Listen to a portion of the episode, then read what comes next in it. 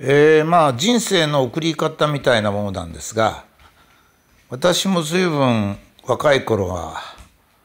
えー、未熟だったんですけども、えー、少し、えー、若い頃苦労したもんですから まあ私の性格上の欠点もあって、えー、まあそれから非常に激しく活動しましたのでやっぱり非常に激しく活動するとやはりいろんな圧力がやっぱ起こりますから。えー、それで、えー、非常に悩んだ時期があります。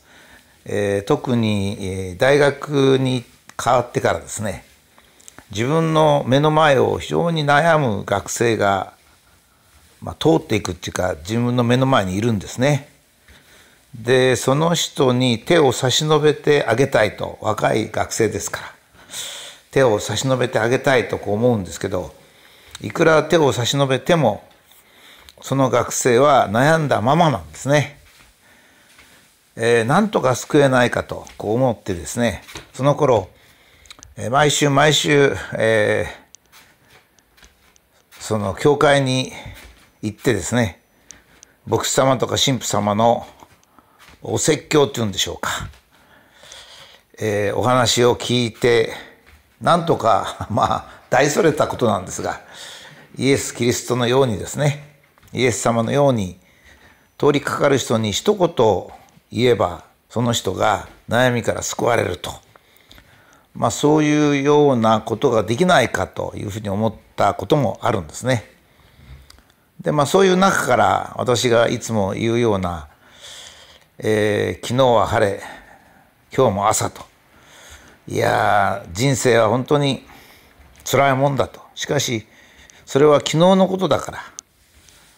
今日も朝が来たらそれで感謝しよう。一生懸命一日やっていこうと思ったりですね。それからまあこれはイエス様の言われたことじゃないかと思うんですが、えー、野に行けば野原が咲いているじゃないか。ひばりが大空を飛んでるじゃないか。彼らはいつ何か敵が現れたりいつ嵐にあってダメになるかもしれない。それでも精一杯生きてるじゃないか。まあそういうようなこととかですね。それからあ、えー、降ったら濡れる酔ったら吐くというのも、えー、いつも言ってることなんですが。雨が降る雨が降ると思ってると心配になっていろんなことを考えるけども雨なんてのは水なんだから降ったらずぶ濡れになりゃいいと。えー、11月の寒い時にずぶ濡れになったら寒いけど帰って、えー、帰ってからお風呂を沸かして入れば冷えた体がジーンと温まると。ああ生きててよかったと思うと。またずぶ濡れになった話を酒を飲みながら友達と話すと。いい酒の魚になる酔ったら吐く、えー、っと車に乗ったら酔うという時代があったんですがえー、酔わないとこう酔わないとこうと思うと本当に車に乗ってるのが辛い。だけど酔ったら吐きゃいいんだと、まあ、吐くのって辛いですけどね。だけどまあちょっと車を止めてもらってで道端に行って吐けば1分も経てばですね1分か2分経てば吐く時は苦しいけどもうすっきりしてしまうと。まあそういうようなことがですね私のまあ、人生の、まあ、栄養になってそれ以降ですね、まあ、私は体も弱かったしいろいろ性格的な欠点もあったんですがまあ言えば楽しい人生を送ってきました。まあ、あのそういうことをいつも言ってるんですが、まあ、その他にもとところ時々あるもんですからですね、えー、この前ある人からその人は非常に立派な方でですね。しかしちょっと不遇になったことがあってその時にちょうど私がそれに関係しておりました。外角的だけど関係しておりました。お手紙をもらいまして、私は実はああいう時にこういう感じでしたというお手紙をもらいました。えー、私は実は返事を書きませんでした。それはですね、私はどう思ってるかっていうとですね、人に対してどう思ってるかっていうと、人はですね、まあ、これはどっかで私も言ってますからお聞きになった方がおられると思いますが人は必ず自分がすべきだと思ったことをしているというふうにまあ思うんですね。まああのもちろん短期的には自分がすべきじゃないってこともやむを得ずすることがありますが、まあ、その人の長期的なことを見ると、まあ、その人がすべきことをしてると思います。まあ不幸ちょっと不幸でそういうことができないっていう場合もあるんですこれも含めてですね例えば男性ですと、えー、まあ、勉強したり運動したり、まあ、運動もですねいろいろな運動がありますがやはり全体としてはその人がしたい運動かなんかスポーツかなんかするもんなんですね。勉強もそうですね勉強したくない人と勉強があれ面白い人といる。会社に入ってもどの会社に入るか、まあ、入れない会社もあるし入れる会社もある。結婚もそうだし子供とか家庭もそうだ。両親に対する態度もそうだ、まあ、女性ですともちろん男とか女とかいうのがそれほど違うわけじゃありませんがやはりそうは言っても女性はやはり伴侶にかなり強く影響されますしね。それからお子さんがどういうことになるかっていうことについても影響があります。恋愛とかそういうことも大変ですね。ですけど私はその人をじっと見てますとね言葉はちょっと紛らわしくなるんですよ。まあ口先で違うことを言う人もいるしまた違うことを言うっていうのが心と違うことを言うっていうのが、え、悪い心があって違うことを言う場合もあるしそれからまあまああんまり波風を立てたくないとかですねそういうことで、えー、心にはないことを言う人もいます。これもまあ大切なことでですね僕なんかはまあどっちかっていうとそのまま心にあるまま言うと。だから心の中をいつも他人に言えるようにしておくという考え方なんですが、まあ、そういう考え方のでもいいしそれからまあやはりまああの人にはこういうこの人にはこういうっていう人もいるいます。ただ態度ですねその人の行動自身は、えー、それほどはあのその人の考えとは違わないんですよね。ですから、えー、そのさこの前手紙をいただいた人は非常に残念な思いをしてるわけです。ある時にちょっと不運に恵まれたのでそれについてやはり自分はこういうふうに思ってたんだ自分はこういうふうにしたかったんだっていう気持ちが強いしそれが他人に誤解されてるなと思うこともあるんですね。まあ、世の中は本当にそういうことだらけと言ってもいいんですね。なぜかったら人は一人ずつ自分のがこれをしたらいいと思うことをするわけです。心の美しくて清らかで、えー、曇りもない人もいます。その人はそのまま行動するし、それがそのまま現れるでしょう。それから中にはもちろんずる賢かったり作戦家だったりする人もいます。まあその人はその人でまた心の中とかなり違った行動をすることになります。だけどいずれにしても最終的に、えー、その人の行動はですねその人がすべきであると考えたことをしてるはずなんですね。例えばずる賢い人っていうのももちろんあの人間にはいるしそれがまた人間社会にとっては必要なんですがずる賢い人嘘をつく人そういう人いるんですよね。そういう人は嘘をつくべきだと思って嘘をついてると思うんですよ。人をごまかそうと思ってごまかしてると思うんですね。そのその人がですね、ごまかそうと思わないのにごまかしてたりするわけじゃない。逆にもちろん心の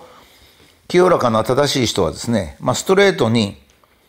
自分がすべきことをやる。だけどもこのストレートに自分がするべきことをやるっていうのが本当に人間社会で大切か、絶対にそうじゃなくちゃいけないかとそうでもないんですよね。そうでもない。だから、えー、まあ言ってみればですね、えー、その私のやり方生き方考え方っていうのは、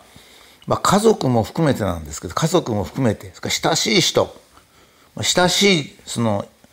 えー、人間ですね親友だとか、まあ、女性の方なんかも全部含めましてその人の最終的な行動というのを長期的に見ればおよそその人が清らかな人であれずる賢い人であれですね結局はその人の行動を示しているというふうに思うんですね。で私はお手紙に対して、えー、返事を出さなかったのはですね、まあ、その方はその方で僕に対して誤解しててもいい誤解することも人間だからあるだろうだけど私はその人は立派な人だと思ってるわけですよ。立派な人だと思ってなければ私は付き合いませんからね。非常に都合のいいことにはですね、私のやり方をちょっと具体的にご紹介しますと、相手の人が自由な意志で、こう付き合うか付き合わないかを決められるような場をですね、私はいつも作るんですね。例えば現在ですと、私は研究会っていうのをやってるんですが、その研究会は、えー、入るのも自由、出るのも自由、ドタキャンも自由っていう全部自由でやるんですね。そうしますと、嫌な人は来ませんね。あの、いつでもやめられますから。それで、理由もいりませんと言ってるわけですね。つまり、人間っていうのはそれでいいと。それが一番開放的な、私は集団の作り方だと思うんで、私がそうだからそうやってんですが、それを通じてですね、嫌な人は去っていきます。それから去るのもいろいろ去る理由がありますね。誤解に基づいて去る人もいるし、それから本当に嫌で去る人もいます。増える人もいますね。本当に好きで増える人と、それからまあ、義理がたい方、そういう人もいます。いろいろいますね。だから時代とともに、その時代とともにっていうか、えー、2年3年経てば、またその内容も変わっていきますし、それが私の性格が変化したということもあるんですね。例えばまあ私は自分ではそうじゃないと思うけども実際はそうかもしれませんが少しテレビなんかでチヤホヤされたらですね態度が傲慢になってる自分の態度が傲慢になってるかもしれないんですよ。まあ、そういうのが鼻について離れていく人もいるでしょうしまたこう私の交際が深くなるあのこういろいろ多様になるとですね私自身の力も増えてきますので、まあ、そういう話を聞きたいという人もまた出現してくるわけですね。まあ、いずれにしても人には悪い人とかいい人とかそういうのはないわけですね。清らかで清純で行動がちゃんとしてる人がいい人なのかずる賢くて嘘ばっかついてる人がいい人なのかってのはこれなかなか難しいんですよね。人間社会というものはそういうそういうのを全部包含して私たちは生きていけるわけです。その意味では、えー、まあ私は人に対してあまり感情がこう左右されないんだと言ってますがその左右されない理由の一つはですね自分の尺度で人の善悪とか良し悪しとか好き嫌いを判断しちゃいけない。もちろん人間ですから好き嫌い生じるんですよ。これもどうしても生じるんですがその好き嫌いっていうのとその人が悪い人だとかいい人だっていうこととはちょっと別なんですね。その人はそういう性格であるとかそういう行動パターンであるということになってるだけ。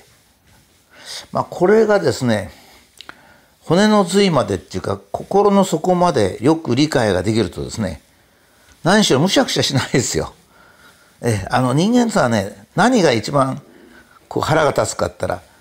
あの人はこんなことを分かってくれないのかとかね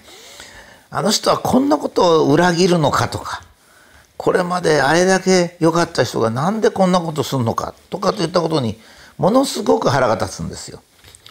でそれが頭の中をぐるぐるぐるぐる回りましてね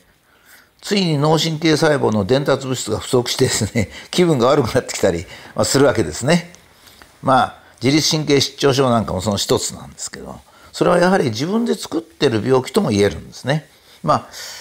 えー、原則はですね、人は必ず自分がすべきことと、その人が考えてることをすると。